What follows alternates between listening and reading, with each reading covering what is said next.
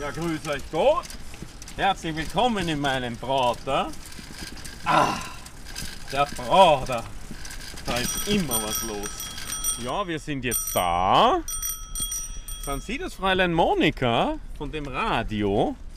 Wenn Sie, liebe Hörerinnen und Hörer, schon seit vielen Jahren Radioklassik Stephansdom hören, dann haben Sie diese Stimme bestimmt erkannt.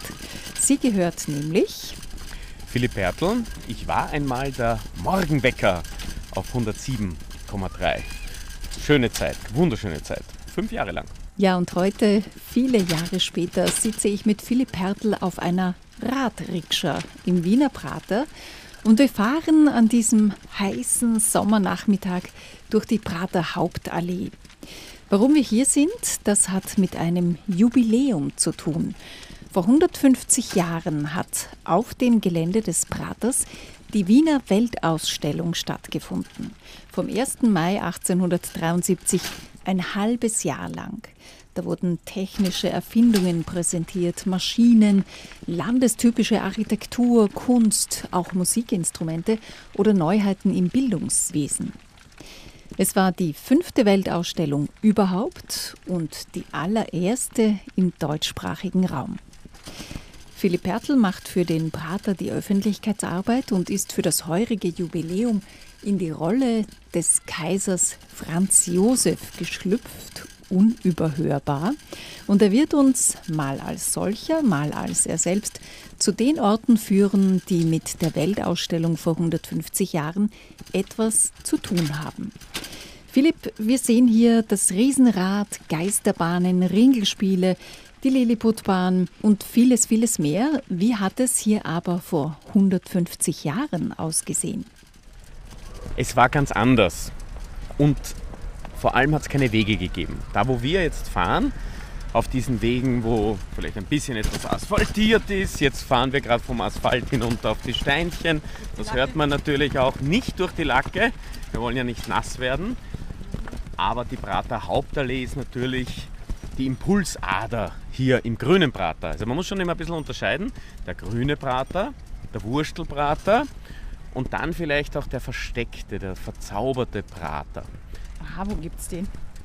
Ja, glaubst du, das verrate ich? Noch nicht, da müssen wir erst noch strampeln, oder? Genau so ist es. Warum sitze ich hier? Weil ich heuer in die Rolle des jungen Kaisers geschlüpft bin. Vor 150 Jahren, also eigentlich ein bisschen mehr, haben wir, nämlich Kaiserliche Hoheit, 1870 ein Dekret unterzeichnet, gemeinsam in Absprache mit der Stadt Wien, dass wir nämlich die größte, die allergrößte Weltausstellung machen wollen. London und Paris wollen wir in den Schatten stellen. Das war die Idee 1870. Ein großes Vorhaben. Ja, weil man hat ja bei der Weltausstellung die Zukunft gezeigt, die Errungenschaften gezeigt. Und wir wollten, dass die ganze Welt nach Wien blickt. Und so haben wir ab 1870 einmal ein Grundstück gesucht. Wir haben übrigens geschaut, sogar Simmering wäre in Frage gekommen auf der Heide. Dort sind wir nicht hin. Schließlich und endlich sind wir hier im Prater gelandet. Der Prater war ja schon offen für die Bevölkerung. Es hat ja schon einer meiner Vorfahren von seiner kaiserlichen, hat ja schon den Prater aufgemacht, dass man reingehen kann im Prater. Den wollen wir auch noch kurz erwähnen, das war Kaiser Josef. Und vor allem, er war ein bisschen streng. Der zweite. Sonntag durfte man nämlich nicht in den Prater am Vormittag, damit man in die Kirchen geht. Was haben die Wiener ihnen gemacht? Na, die sind eine im Prater und haben trotzdem auch einen Tee gehabt und sind spazieren gegangen. Ist auch okay. Der liebe Gott ist ja bekanntlich überall. Ne? Und dieser Prater war dann das Zielgebiet. Jetzt haben wir aber gesehen im Prater, es gibt keine Wege. Es ist Dschungel. Es ist Überschwemmungsgebiet. Und da sind Hügel an. Und dann haben wir ein großes Konzept gemacht mit den Architekten. Die Stadt Wien hat eingeredet, ich habe eingeredet. Also nicht ich, sondern wir haben hineingesprochen und haben einen Plan für die Weltausstellung erstellt. So müssten die meisten Pavillons daher und Wir haben auch zum Beispiel da drüben im Stuberviertel, da hat es nämlich den Herrn Stuber gegeben und der hat dazu einen Schießplatz gehabt oder besser gesagt eine Arena. Ja, so mehrere Jahrzehnte, so war schon der Enkel. Das haben wir dann wegreißen lassen, damit wir unsere Weltausstellung machen können. Naja, die Stuber-Familie war nicht so happy darüber, aber was soll's. Wir haben dann eins gemacht und wir sind ja nicht deppert. Wir haben einfach die Preise für die Pacht überall erhöht und haben die Pachtplätze gleich verdreifacht. Wir wollen ja was verdienen. Ja, ich kann vielleicht eins vorwegnehmen. Es sind halt viele in Konkurs gegangen. Aber so spürt das Leben. Ich bremse mich jetzt hier ein, weil wir wollen da hinüberschauen zum Konstantin-Hügel, während wir hier überholt werden von einer anderen Rikscha. Ui, da fahren wir jetzt durch die Botanik ein bisschen. Philipp, du traust dich was? ja, ist wir, nicht so schlimm. Wir fahren auf einen Teich zu und in der Mitte, es ist wirklich sehr pittoresk, in der Mitte steht ein Reiher. Ein Graureiher und schaut uns an. Ja, wo ist er denn, der Hügel? Da ist der Hügel. Ja, wo ist er denn, der Hügel, ganz genau? Ich habe ja eine kleine Videoserie gemacht auf www.prater2023.at und da kann man sehen, wo überall die Weltausstellung war. Denn hier herüben, da ist der Konstantin-Hügel. Und der Konstantin-Hügel, warte mal, wir werden einmal kurz das Kurvel machen. So, aber ohne dass wir in den Teich fliegen. Ich bitte darum. Das würde auch die Mikrofon nicht so gut bekommen. So, jetzt stehen wir da vor dem Konstantin-Hügel. Der war ja vorher noch nicht da, sondern da wurde etwas gebaut und was man an Erde da ausgegraben hat, das wurde der Konstantin-Hügel. Ist das richtig? Ja, das ist richtig. Wir haben nämlich den Platz gefunden für die Rotunde. Wir wollten eine Rotunde, die riesengroß ist für die Weltausstellung. Eine Halle, wo alles präsentiert werden kann für die Weltausstellung. Und diese Rotunde, die war natürlich ein bisschen weiter drüben, da wo jetzt die Universität ist, diese Wirtschaftsuniversität. Dort war es ein bisschen hügelig und wir wollten das ausheben, das haben wir dann auch gemacht. Und der Aushub ist ja nicht so weit transportiert worden, weil so viel Geld haben wir auch nicht gehabt, dass wir das irgendwo hin transportieren und haben hier einen Hügel geschaffen. Der Konstantin-Hügel. Warum heißt denn aber dann dieser Hügel Konstantin-Hügel? Naja, der ist übrigens damals nach dem damaligen Obersthofmeister Konstantin Fürst zu Hohenlohe Schillingsfürst benannt worden. Und hier herunten beim Konstantin Hügel, da hat es nämlich einen Hirschenstadel gegeben. Da waren die Rehe und die Hirsche, weil natürlich der Prater war Jagdgebiet. Auch schon zu Kaiserin Maria Theresias Zeiten hat es hier die verschiedensten Wildtiere gegeben, auch Wildschweine sind gejagt worden.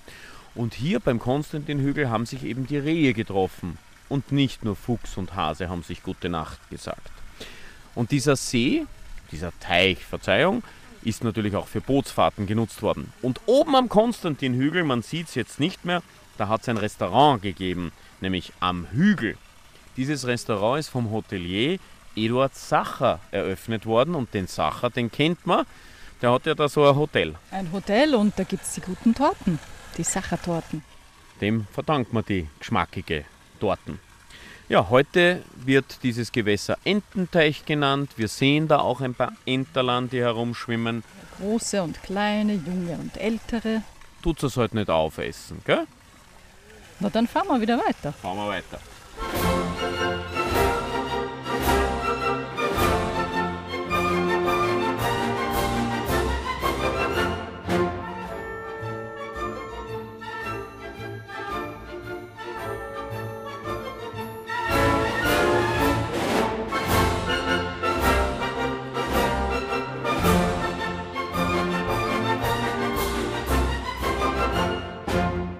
Johann Strauss Sohn hat die Rotunde musikalisch verewigt in seiner Rotundenquadrille.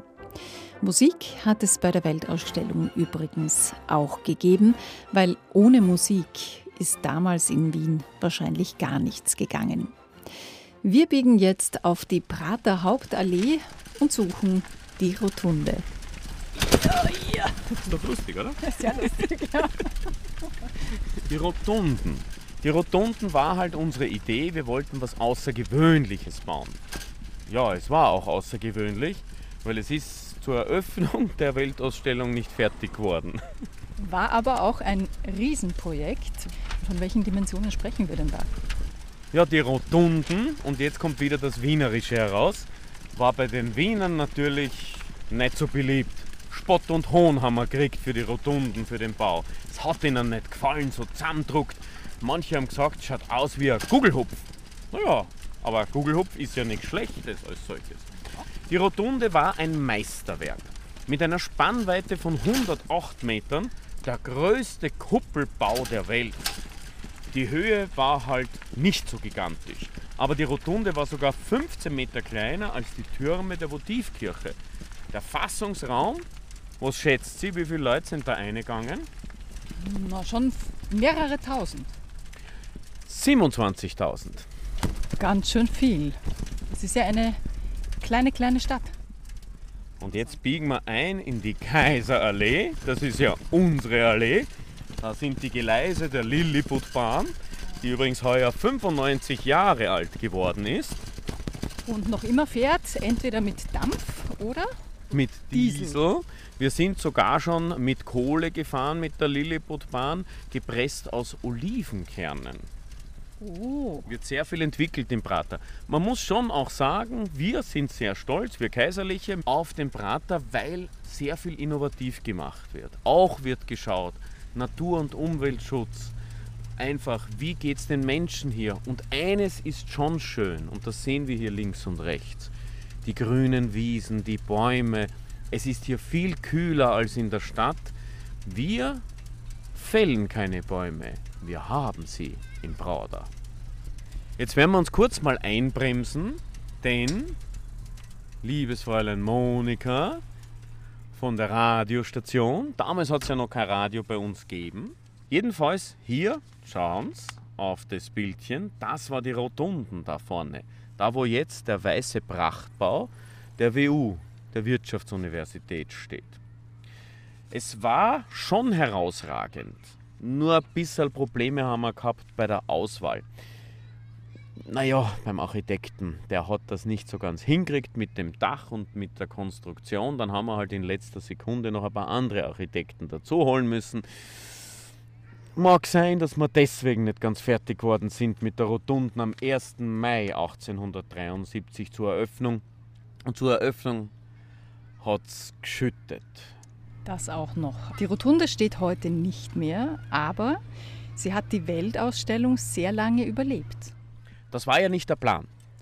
Die Rotunden ist gestanden, geplant war, dass sie dann wieder abgebaut wird. Dann haben wir besprochen mit der Stadt Wien und haben gesagt, ui, das ist zu teuer, das Abbauen. Also haben wir ein Dekret geschaffen, dass sie ein bisschen stehen bleiben darf. Dann haben wir ein Dekret geschaffen, dass sie fünf Jahre stehen bleibt. Naja, aus dem sind 60 Jahre geworden. Auch sehr österreichische Lösung, würde ich jetzt mal sagen. Und äh, das Blöde war halt, dass auch die Weltausstellung ein bisschen ein finanzielles Desaster für uns alle war. Wir haben erwartet einen Massenansturm und Massenandrang auf dem größten Gelände, das es jemals gegeben hat, mit den meisten Ausstellern damals. Und dem war halt nicht so. Also wenn wir von, von groß sprechen, also Wien, das sollte die größte Weltausstellung werden, die es bis dahin gegeben hat. Was bedeutet denn groß in diesem Zusammenhang? Wirklich groß. 53.000 Aussteller hatten wir damals 1873. 194 Pavillons. Das ist schon was. Und eine 800 Meter lange Maschinenhalle. Und natürlich die Rotunde. Unser Wahrzeichen hier bei der Weltausstellung. Somit war das Ausstellungsareal fünfmal größer als die Weltausstellung davor. Zwei eigens gegründete Tageszeitungen haben sogar über die Präsentationen und über die Schausteller geschrieben und präsentiert. Heutzutage werden Tageszeitungen leider eingestellt. Ist nicht sehr schön. Ja, und gekostet hat es uns viel. Ausgaben hat es gegeben von knapp 20 Millionen Gulden. Die Einnahmen, naja, jetzt sind wir schon ein bisschen rot im Gesicht.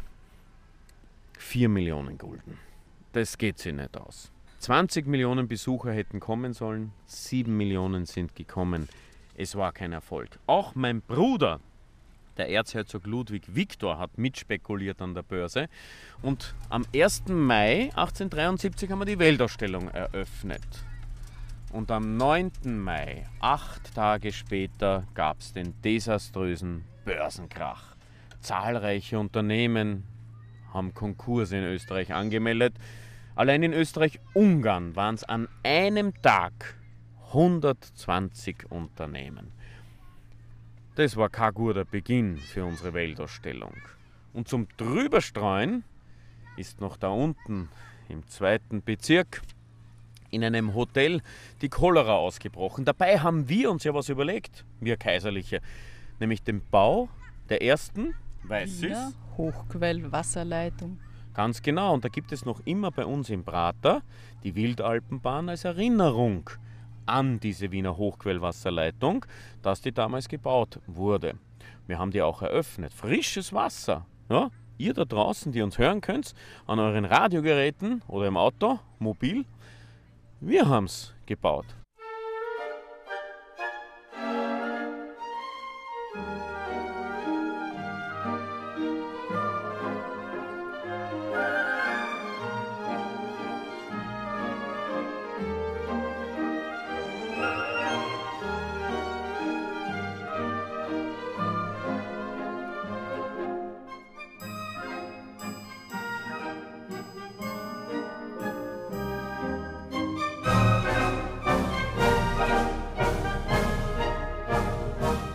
Erste Wiener Hochquellenwasserleitung ist etwa eine Woche vor dem Ende der Wiener Weltausstellung eröffnet worden und hat nicht nur Eduard Strauss beeindruckt, der daraufhin die Hochquelle komponiert hat. Vor der Eröffnung der Wiener Hochquellenwasserleitung war das Wiener Wasser eine trübe Brühe und noch dazu gesundheitsgefährdend. Philipp, du hast es schon erwähnt, während der Wiener Weltausstellung 1873 ist deshalb auch die Cholera in Wien ausgebrochen. Hallo, wir kommen jetzt. Der Kaiserliche. Wir hätten gerne einen Kaffee. Wir halten in einer Sackgasse.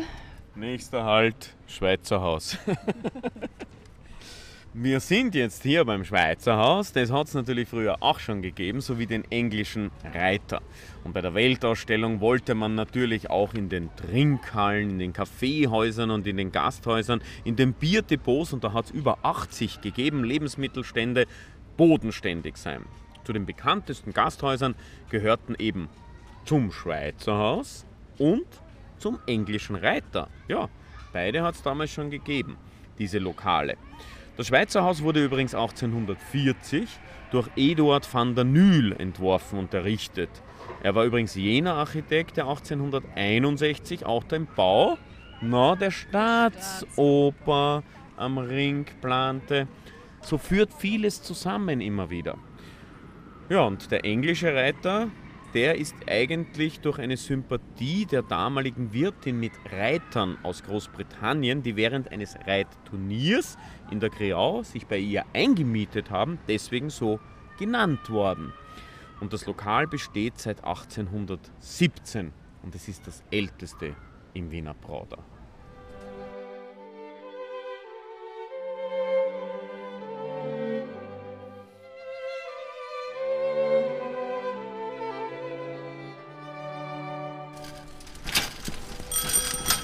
Ersti. Vorsicht, Vorsicht! Ui, ob wir da durchkommen. So, schaut ja mal, die liebe Monika vom Radio. Da oben, was haben wir denn da? Da ist ein Vogel. Ja. Oder brauche ich eine Brille? Manche haben Spitze. einen Vogel, wir haben auch einen, nämlich auf dem Dach von der Meierei. Da oben, da hat es nämlich einen Vogel aus Holz gegeben. Leider hat er keine Schwingen mehr. Zur Weltausstellung hatte er die Schwingen.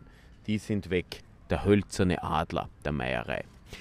Die Meierei, das war übrigens der American Pavilion.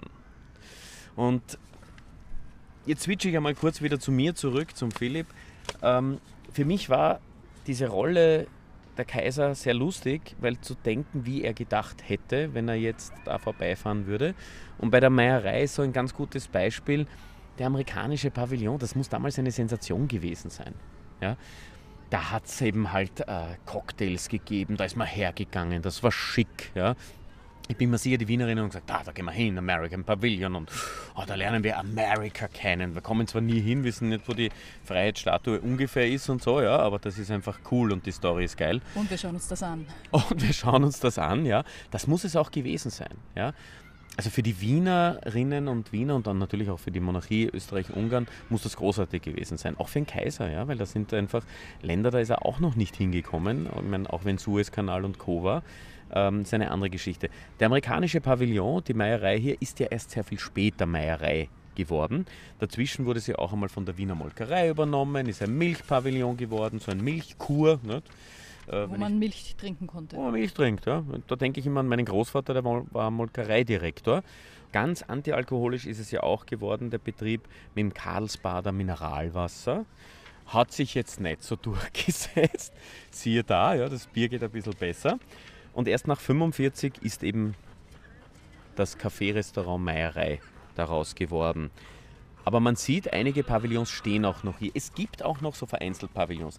Und wenn man schaut im Wurstelbrater, ja, da hinten, hinter den Buden, das sind Wohnhäuser. Und zwar wirkliche Wohnhäuser. Da wohnen die Leute drin. Nämlich die PraterbesitzerInnen wohnen da drinnen. Sehr lustig. Nämlich 1873 hat der Kaiser zum einen gesagt, wir verteuern das alles mit der Stadt Wien. Dreifache Pacht. Viele sind in Konkurs gegangen nach der Weltausstellung, also das war nicht so lustig. Aber sie hatten Wohnrecht. Das war im Vertrag drinnen. Ja? Drei, verdreifachen die Pacht, aber Wohnrecht. Und dieses Wohnrecht gilt bis heute. Also wenn man schaut, hinter den Buden, hinter den Hochschaubahnen oder wenn man mit dem Riesenrad oben herumfährt, zahlt sich auch aus, ähm, dann sieht man das. Und das ist die Faszination eigentlich dieser Weltausstellung. Und ich muss sagen, ein bisschen kribbeln geht mir schon. Schau mal her, mir stehen die Haare auf, wenn ich dann denke, das muss cool gewesen sein. Das ist ein Eintauchen in eine Geschichte, in eine Persönlichkeit, in unsere Stadthistorie. Und eigentlich Österreich-Historie, weil Weltausstellung ist etwas, das ist österreichweit. Da kann einem schon die Gänsehaut kommen, wenn man sich wirklich vorstellt, dass gerade in der damaligen Zeit, wo man noch nicht so einfach hin und her reisen konnte, dass da wirklich viele verschiedene Länder und Kulturen hautnah zu erleben waren. Ja, Philipp, wir sind jetzt am Ende unserer Tour. Ich sage dir ganz herzlichen Dank. Es würde mich jetzt noch interessieren, weil wir hier neben der Meierei, so ein bisschen im Hintergrund, sieht man einen ganz hohen Turm in den Himmel ragen. Das ist so eine Attraktion für die ganz Mutigen, wo man da hinauf in luftige Höhen kommt.